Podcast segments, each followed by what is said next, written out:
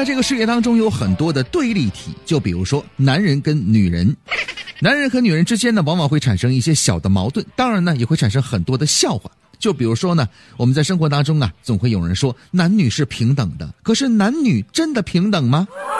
你看啊，最近呢这个天气冷了，呃，也该是给对方买点礼物了。可是呢，女的给男的买一件东西就行了，是什么呢？买上新外套御寒就完了。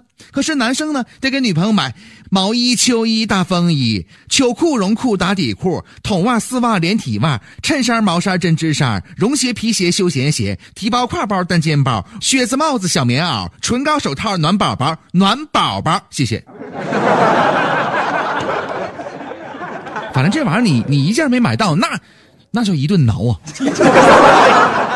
所以说，男人和女人之间呐，总是会有一些矛盾，当然也会有些逗逼的事儿啊。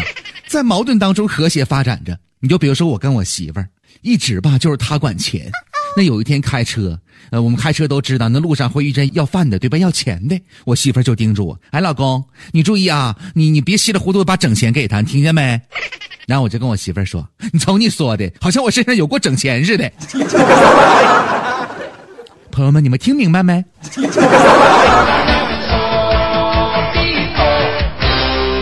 所以说，男人和女人之间呢，总是在矛盾当中呢和谐去发展的。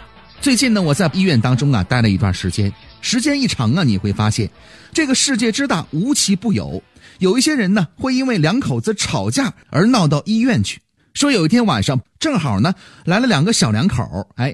这女的就埋怨那男的，说那男的呀，出差两个月之后回来呢，那方面就不行了，非说这男的在外面乱搞了，就闹得不可开交啊。后来一问才知道是怎么回事呢？这两个人啊，结婚不久，丈夫呢就被公司派出去出差了。两个月之后，这个丈夫呢回到家，见到了朝思暮想的妻子。按理说呢，咱中国有句古话啊，“小别胜新婚”。